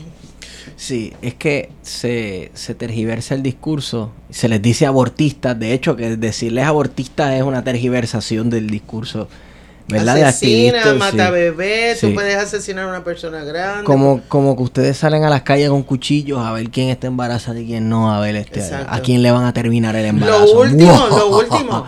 El, este, la historia de Lourdes Ramos. Ajá. que, que digo, oye, que no podemos. Yo tengo una lectura que ya mismo se la voy a compartir, pero no podemos entrar en los deseos de cada quien de hacer lo que quiera, ¿verdad? Con su vida, Claro. Pero no podemos sacar esa, esa bandera como si fuera un Q. Ujú. sabes, ahora tienes que sacar esa bandera. Oye, a mí me encantan los bebés, los niños, yo, yo me llevo súper bien, pero decidí no tenerlos. Ujú. Allá Juana con sus pollos, o sea que cada cual decida lo que quiera hacer con su cuerpo. Y Lourdes, Lourdes Ramos desafortunadamente no pudo ser mamá, oye, pero el, lo mismo que nos dicen a nosotras, denlos en adopción, pues adopta. Pero tú sabes, esta, esta tergiversación de la realidad, no, hombre, no, eso es inaceptable. Demagogia pura. Es mu- mucha demagogia. Y chantaje y... Sí. Culpabilidad. Pero claro, no hablan de las agresiones sexuales que ocurren en las iglesias. Ah, ah. De las agresiones sexuales de, de, de, qué sé yo, de líderes eclesiásticos, eso no lo hablan. Sí, porque, porque también siempre dicen, ah, los curas y los niños. Pero eso, eso es un solo lado que es la iglesia católica. Yo también crecí en iglesia protestante y pentecostal y, y hay unas cosas bien feas ocurriendo allá adentro. Que el ojo no se público nunca se... Exacto, no lo señalan. No se señalan, lo que hacen es que Lo tapan, la lo mapuchan. tapan, sí. mudan a la persona, Ujú. Billete. billetes. No, que lo- las cosas de la iglesia y esos asuntos se resuelven dentro de la iglesia. Pero no es que fulano este se enchimó con Mengano y no le habla, no. Es que están ocurriendo crímenes y abusos. Y se- lo tapan con eso, con que no, estas cosas las resolvemos aquí y te prohíben hablar con la ley y etcétera, etcétera. Nada. Así Oye, y a mí, yo- a mí me preocupa una cosa que a mí me gustaría que alguno de los pastores o sacerdotes explicaran. Mira, aquí en el 65 al 69 hubo un presidente de la Universidad Católica que ahora se me escapa el apellido, pero está, pueden buscarlo, quien fuera el, el presidente, que fue el cardenal de Boston, que Fra- Papa Francisco excomulgó hace bien poco por pedofilia. Y ese tipo aquí en Puerto Rico tenía a su cargo proyectos con adolescentes, con- nenes adolescentes, con niños y adolescentes. Que hizo de las Entonces, suyas. por otro lado, por otro lado, aquí en Puerto Rico, digo, yo no quiero que en Puerto Rico pasen cosas malas, pero ¿por qué aquí en Puerto Rico no ha habido el destape de la iglesia católica en relación a los casos de pedofilia? A nivel isla. A nivel isla. Que se forme un bembé en los periódicos y, y un revolú. No, eso está mapuchado. Tú sabes, digo, yo no, a mí no me consta. Como no me consta, yo lo que pregunto es, ¿ha ocurrido? ¿Está pasando? Ha ocurrido y está pasando, sale uno que otro, se habla de él uno o dos días y... y se acabó. Silencio. Y la presión para quienes denuncian Eso, es bien brutal, Eso tú sabes. Pues no, no. Lo triste es que a veces esa presión es de la misma familia, porque este es el cura del pueblo, o es fulano que es bien bueno, o mejor vamos a dejar eso así, porque la iglesia es un lugar bien importante, nos da un sentido de comunidad bien importante, mira, pero en las comunidades los elementos, los elementos tóxicos y los elementos venenosos tú los sacas si tú quieres preservar ese sentido de comunidad que tú tienes dentro de un lugar. Así mismo es. Hay una, hay una pregunta que también la dejo en el tintero para quienes quieran investigarla, pero ¿por qué hay tanta proliferación de kioscos individuales de iglesias eh, protestantes en el centro de la isla? Kioscos de 10, 15 personas. Sí, sí, sí, sí, sí, Y ahí pasa de todo. sí. Porque no pertenecen a ninguno de los de los de los concilios y eso es Eso el es kiosco independiente. del hermano El movimiento inter- internacional de, y son ellos mismos. Sí, exacto. o son en la, la cómo se llama Roca- la iglesia de o algo así. sí sí la- este cómo se llama la, la iglesia de Wanda Rolón Senda Antigua. Ah, Sí, sí, sí. Senda Antigua. Eso no pertenece, tú sabes, eso es de la Frape, que no es de la, del Concilio Pentecostal. Y la Frape usualmente, bueno, mejor me callo. mejor trago gordo. Y se los digo en la cara. Pero sí, es una realidad, o sea, la proliferación de iglesias. Tú vas a estos lugares del centro de la isla, o, o a veces ni siquiera del centro de la isla, que hay de momento cinco o seis iglesias en unas parcelas. Sí. Eh, todas como que empezaron en una marquesina, pero fueron extendiéndose. Y yo creo que la, la razón debe ser, primero, la ausencia de, de iglesias. La iglesia católica abandona muchas de, estas de estas comunidades. Ausencia también de instituciones que De le den, un, de- le den un sentido de comunidad. Muchas veces ¿por qué todos usan. Israel? A Israel. Todas, porque, son todas. El, porque son el pueblo escogido y bla, bla, bla. Y el viaje este de que Dios va a venir por su pueblo y tenemos que ser aliados del pueblo escogido. Todas usan la bandera de y Israel. todas usan la bandera de Israel. En mi iglesia no se usa la bandera de Yo he Israel. visto los cosas en el cuerno ese raro, el, cho- Ah, el chofar. ¿Qué es eso? Sí, que tú te que es sientes un que son chivo, picapiedras que- yéndose. que es un cuerno de chivo que usan eh, cuando el devocional se enciende bien duro, que baja la presencia y está todo el mundo haciendo como un pescado por el agua. ¡Fu! Eso es como un llamado a la guerra. este, Eso es Abraham, no me espiritual. digas. Sí, sí, sí, sí, es ese viaje, como un llamado a la guerra espiritual. Tú sabes. Pero tú sabes que también puede ser la proliferación de, de, de esos kioscos. Ajá. Eh, la situación socioeconómica. La de pobreza, gente, sí, Claro. No son, refugios. Porque fíjate, pensándolo así, en el, uno de los sitios más pobres en Vega Baja, y tú conoces de ese caso, yo creo que lo hemos hablado aquí ya anteriormente, Ajá. que es el área de Guarico, Jardines, que da hacia la laguna, Sí, hacia sí. la playa, hay una avenida que se llama Avenida Zona Bendecida. Ah, sí, sí. Y hay como 14 iglesias de todo tipo de denominación, color. Empezando, no sé nada más que entrar a esa, a esa avenida, entre comillas, y lo primero que hay es una, una, un estilo cancha de básquet de la Fuente de Agua Viva. Wow. Y o sea, a medida que vas echando un poquito más para atrás, te aparecen católicos, episcopales, este, y por ahí para abajo. Mm, Sin hablar de, la, de, los, de, los, de los kiosquitos que se montan de la noche a la mañana. Es triste porque las iglesias si tienen, yo digo que la iglesia tiene y debe tener, o por lo menos ponerse como meta una función social. Este, y si las iglesias le dan un sentido de comunidad a muchos vecindarios. Claro. Sin embargo, ahí Digo, y tampoco se- son todas, ¿no? No, no son todas. Hay otras que son simplemente negocios y ya. Pero dentro de esas iglesias se dan a veces unas dinámicas de poder y unos abusos de poder también que es que son totalmente desagradables. Entonces se vuelven se vuelven un desastre. Pero es importante hacer esa distinción porque hay unas iglesias que sí, que están trabajando con el pueblo, con la gente, con la, la gente necesitada. Pero hay, pero hay que destacar también a esos fariseos Sí. que, que nos están tratando de, de, de entrar, de, de violar los preceptos de separación de iglesia y Estado. Eso existe ahí porque, porque tiene que existirlo, porque Sí. No, no, no puede, tú sabes, esta semana me, me- me enviaron un, un examen de una iglesia, de una escuela pública, un examen de sexto grado, Ah, yo donde lo vi, yo lo vi. era todo relacionado con Es cuestiones. mega alta, creo. ¿Qué Una escuela Eso, pública. Una escuela pública. Pero también en caso de, de Guayanilla eh, y Ponce, que llevaron a sus estudiantes a una iglesia para básicamente hablarles del aborto y hacerlos firmar eh, Un pacto de abstinencia. un pacto de abstinencia. Oye, pero tú sabes lo que a mí me molesta. Yo pienso que nos podemos economizar tanta emoción diciendo, mala, mala mía, erré. Pero tú sabes lo que es llevar tres días la discusión de si lo habían pedido el permiso, si no Ujú. sabía educación. Oye, que alguien diga, mala mía, Sí. pues fue un error de juicio y vamos para adelante si aquí no hay pe- gente perfecta. Pero todo ese montón de, de teatro para decir que no, que no era eso, que era lo... No, no, no, no. no. Sí, no, eh, Y yo no sé, como que para mí decir que algo es malo es como cuando se habla de la, de la, de la, del consumo de, de sustancias controladas, ¿verdad? Del uso problemático. Este, que, que siempre te dicen como que es mala.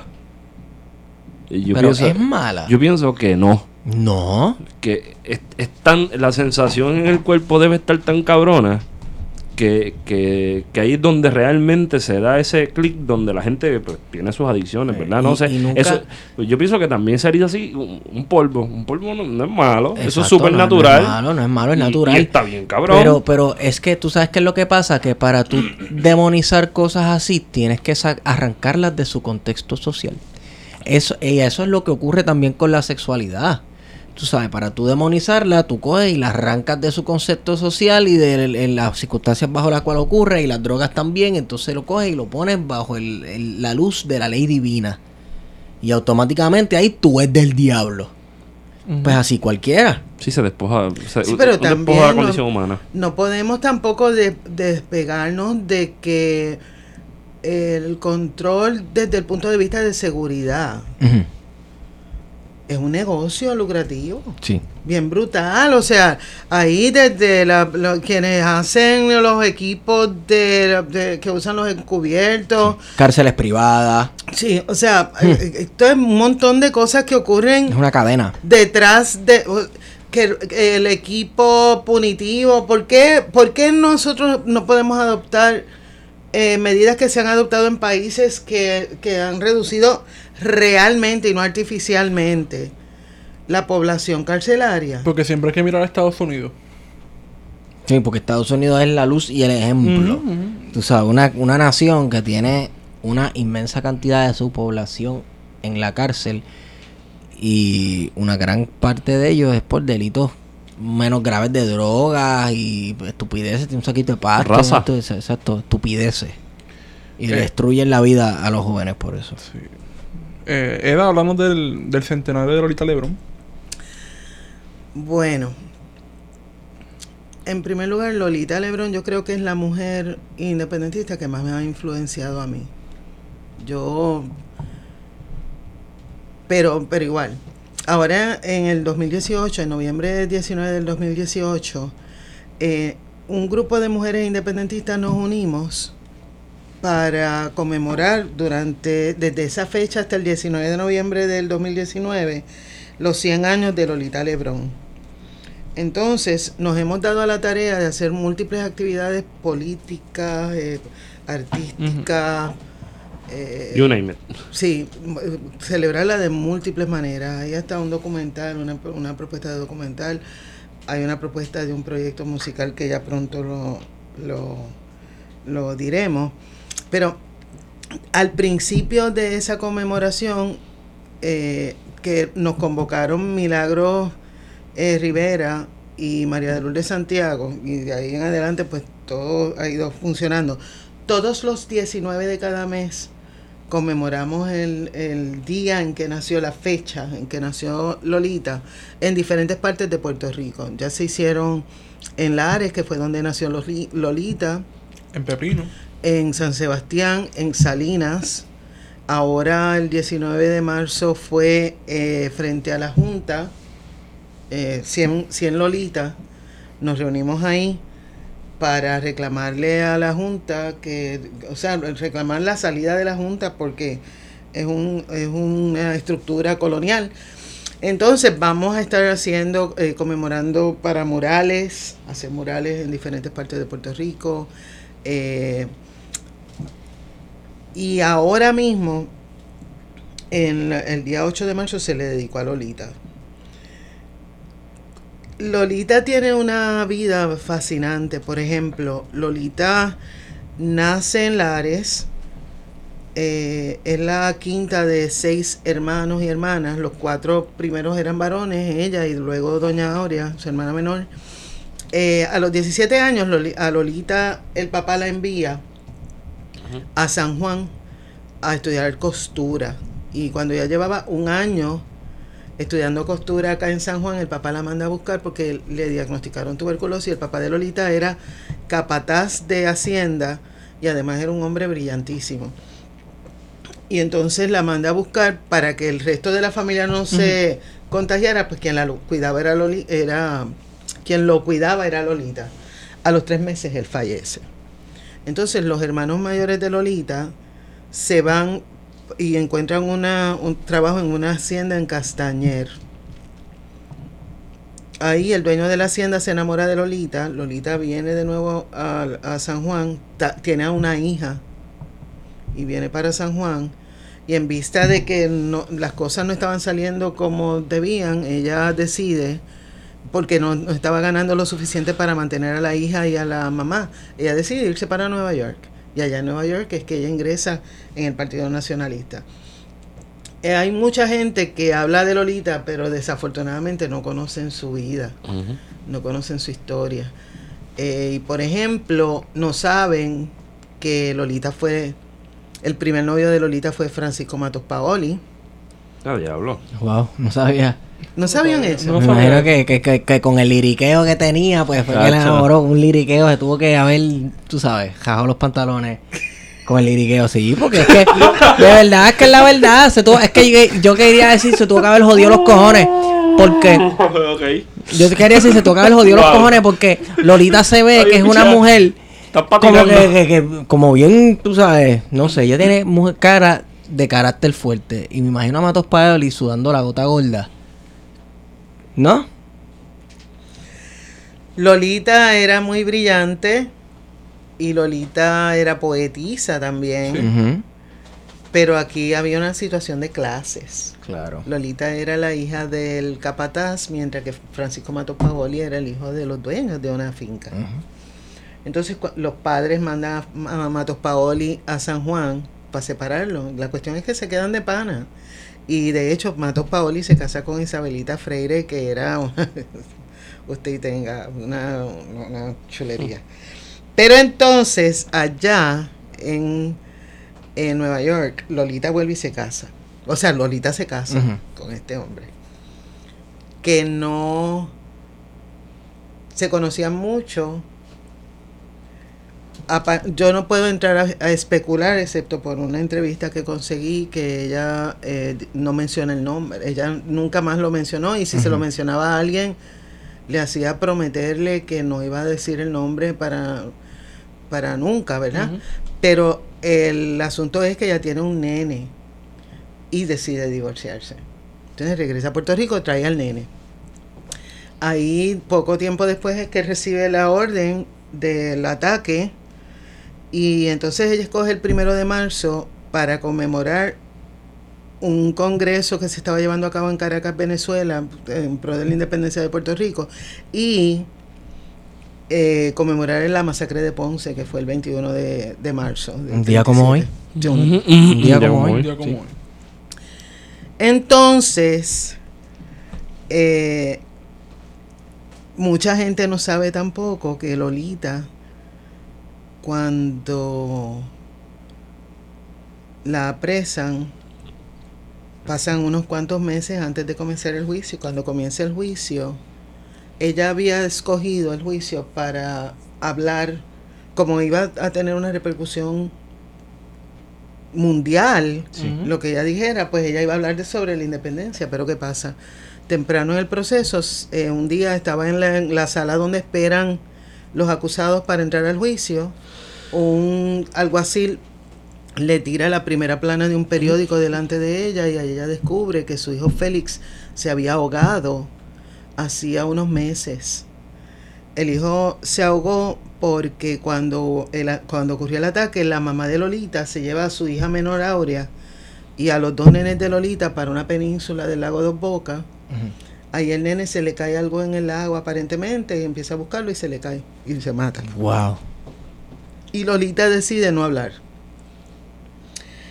Estando presa, se muere su mamá de cáncer.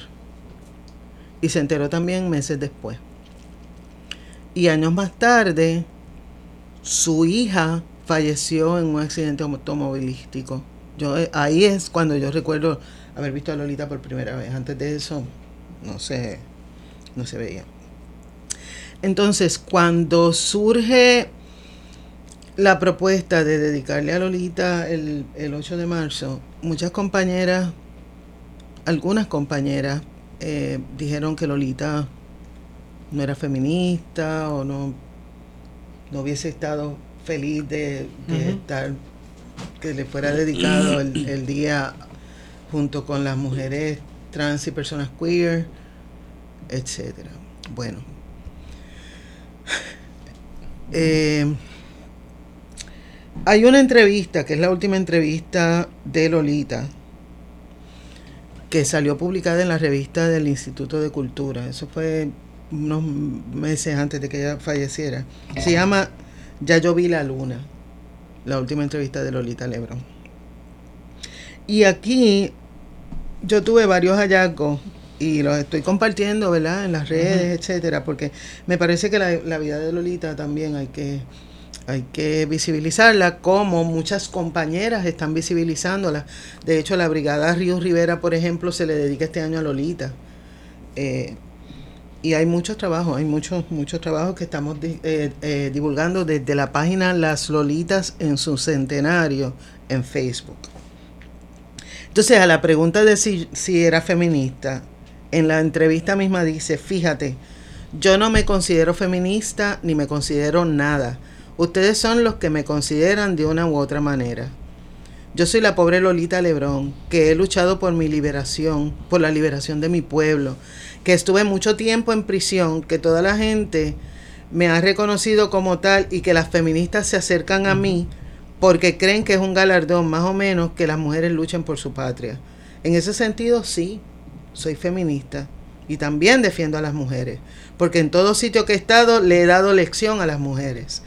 Y yo he estado mucho tiempo en prisión.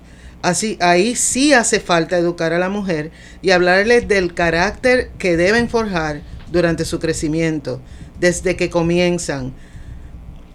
Sentirse mujer, si tienen la vocación, sentirse madre en su momento, sentirse educadas para darle a su pueblo una personalidad respetable y admirable a través del tiempo y en otros pueblos tener un orgullo noble de ser lo que son hijas, madres, ciudadanas, libertadoras, maestras, educadoras. Aquí hay un poquito de veneno de ella, ¿verdad? Dice, son igual que los hombres, no podemos decir mejor porque ellos se sienten. Literal. No les digas eso, pero las mujeres son mejores. Lolita era un encanto. Entonces, pienso yo que la misma Lolita nos ha respondido que era feminista, ¿verdad? Sí. Y tiró una pullita también a ese tipo de preguntas. Es como que al fin me preguntas. ¿Sabes? Porque ah, todos me consideran esto, me consideran esto. Yo digo, eh, yo soy la pobre Lolita. Yo soy la pobre Lolita. Entonces, ella, eh, sobre la pregunta, eh, hay compañeras que dicen que Lolita no se hubiese, era muy religiosa y por lo tanto no hubiese estado de acuerdo con las mujeres. Que cuando decís religioso eh, hay que marcarlo en el contexto de que el Partido Nacionalista sí. profundamente católico. Profundamente católico sí este, eh, operaba bajo una cosmovisión sí exacto católica, en muchos casos pero atado al, a lo que ellos concebían verdad como su nacionalismo y su identidad nacional. Sí don Pedro era católico. Y usaba mucha imagen religiosa mucho simbolismo religioso. Eh, igual, recordemos una cosa, el contexto también histórico. Y yo, yo realmente no, no, no podría decir categóricamente que si una mira la vida de Lolita, prima la fase católica, aunque sí puedo decir categóricamente que era muy espiritual. Eh, pero claro, hay mujeres que estuvieron más cercanas de Lolita eh, que yo, pero yo sí recuerdo a Lolita, particularmente ese libro de ella, Grito Primoroso. Es el libro de poemas que ella escribió mientras estaba en la cárcel y eso es una cosa hermosa. Eh, de hecho, me recuerda un poco los poemas que están ahí a los, a los de Francisco Matos Paoli. Entonces, sobre si Lolita hubiese aceptado o no el lesbianismo. Ella cuenta, eh, dicho sea de paso, de, Lolita solo había un hermano que era independentista, los demás. Y de hecho, ella tuvo un hermano que dirigía el Partido Nacionalista en Chicago, con quien ella habló para ver si le podía conseguir dinero para el ataque, y el tipo fue el testigo estrella contra ella. Wow. Después ese tipo fue eh, O sea, que estaba infiltrado el Partido Nacionalista. bueno, de- en bueno había hubo uno que era que estaba infiltrado. El, el hermano de ella era nacionalista. Cuando ella le dijo cuáles eran los, los, Los planes. los planes, él le dijo no me hables nada de eso. Y cuando llegó el momento, la choteó. Wow. Entonces, eh, otra cosa que tiene que ver con las traiciones que sufrió Sí. Lolita fue que en el, en el 54, el fiscal contra Lolita había sido abogado de Oscar Collazo eh, eh, con el caso del ataque a la Casa Blanca. Sí. O sea que conocía interioridades del Partido Nacionalista por haber sido el abogado de Oscar Collazo. Sobre el lesbianismo vamos a oír una cosa. Yo una vez miraba por la ventana de mi celda a las mujeres jugando y veía a un hombre jugando también. Dije, será un ministro. Tenía chaqueta. Cuando después vi que la persona era una de las muchachas que vivía conmigo. No es que fueran lesbianas, es que la mujer como el hombre, su naturaleza, requiere que ella tenga unas cosas, un ejercicio de su humanidad. Necesita sexo, en otras palabras. Y ellas van allí, en estos tiempos tan adelantados, aunque yo fui a principio, eran castigadas si se daban cuenta de que ellas tenían el contacto y las llevaban a un sitio que le llamaban el hoyo.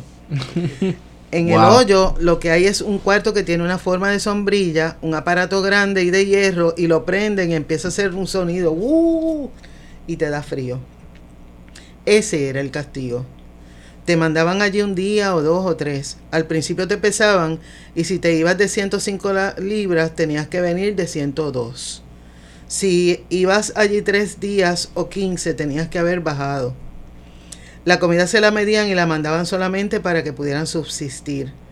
Había quienes sacaban de allí con un mareo porque habían estado muchos días y habían sufrido mucha hambre. Pero era porque no podían dejar ver su acción sexual. Luego vino una ley que promovía que cuando la oficial viera que las mujeres estaban utilizando el sexo, que echara la cara para el otro lado. Porque avanzó la ciencia y encontró que la mujer necesitaba el sexo. Entonces, si estaban dos en la cama en el sexo, la oficial pasaba. Yo no las vi nunca, para decirte la verdad, pero entendía todo eso. La razón de todas esas cosas y me alegraba de que ellas fueran más respetadas. Allá las oía jugando, porque ellas hacían un licor de China y otras cosas. Lo pasaban en unas bolsas, era licor, se, emborracha- se emborrachaban y caían. Les hice un poemita alegrándome con ellas, porque cuando uno crece en la vida, aprendes tanto que podrás ser una criticona y después las críticas se te van. Si tú aspiras más alto, se te olvida el carapacho. Pero entonces, de todo esto, hay un tercer relato que lo debo lo debo este enmarcar en la vida de Lolita. En el 2008, la, la coalición 8 de marzo comenzó en el 2009. Se están cumpliendo los 10 años, se cumplieron ahora. En el 2008, Lolita conmemoró el 8 de marzo haciendo una marcha de 100 mujeres independentistas en el viejo San Juan. Y fue la manera, o sea, cuando dicen Lolita no hubiese celebrado, conmemorado el 8 de marzo, yo pienso que si algo se merecía Lolita en esta conmemoración de, del décimo aniversario de la coalición, era que fuera dedicado, porque coño, es el centenario también, tú sabes. Sí, sí. Así que yo pienso que eh, tenemos muy buenas oportunidades de aprender mucho sobre Lolita y de visibilizar su vida. Cada trabajo por hacer. Mucho. Lo que no se puede perder es la esperanza ni el deseo de trabajar. ¿Cuándo es la próxima actividad? El 10, eh, va a ser el 20 de abril, va a ser en Río Piedras. Eh, vamos a hacer una rogativa, la están convocando Poetas en Marcha y la, la jornada es, ay Dios mío, eh, la, la brigada Juan Ríos Rivera. Ok. Entonces se va a hacer la rogativa en Río Piedras y luego se va a, a completar con actos artísticos y comida y eso en la casa Ruth Hernández. Eso va a ser el 20 de abril, sábado 20 de abril, sábado de gloria, desde las 4 de la tarde. Quedan todas invitadas. Y todos. Y todos. Y todes. Y todes, exacto. Exacto. Este, creo que ya podemos ir cerrando, ¿verdad? Sí. Eda. Eh, gracias de nuevo. Ay, no, gracias a ustedes, de Y verdad. no, no es la última tampoco. No es la última, si, Que- es que yo si no lo voy a una dejar. segunda, tienes que venir una tercera. Digan, sean, sean francos y digan cuántas veces les tiré la mala cuando ponían a alguna de esas personas. Yo decía, me falta mi segunda vuelta. ¿No se acuerdan? claro. Me pero falta- seguro. Así que yo, en confianza, me pueden invitar, que yo, ustedes saben que a mí me encantan las discrepancias. Dispuesta para las discrepancias. Yo estoy dispuesta para las discrepancias. Bueno, Este puede, Feto, ser, este puede ser un buen título. sí, No, no, no. dispuesta para la Sí. discrepancia, claro que sí. Siempre. Feto, ¿dónde te consigo? Arroba PHTO. Estigón por Twitter, Guario. Guaracandanga. Y Eda también tiene, está activa en redes sociales, ¿no? Sí, Eda con dos D. Ah, Eda con dos D. Eda López Eda con dos López D. por Twitter. Gracias por invitarme, de verdad. Oye, y un El placer es nuestro. Antes de cerrar, un saludito a Melvin. Saludos. A Melvin, volviste al cielo. bueno, hemos sido con ustedes. Plan de contingencia.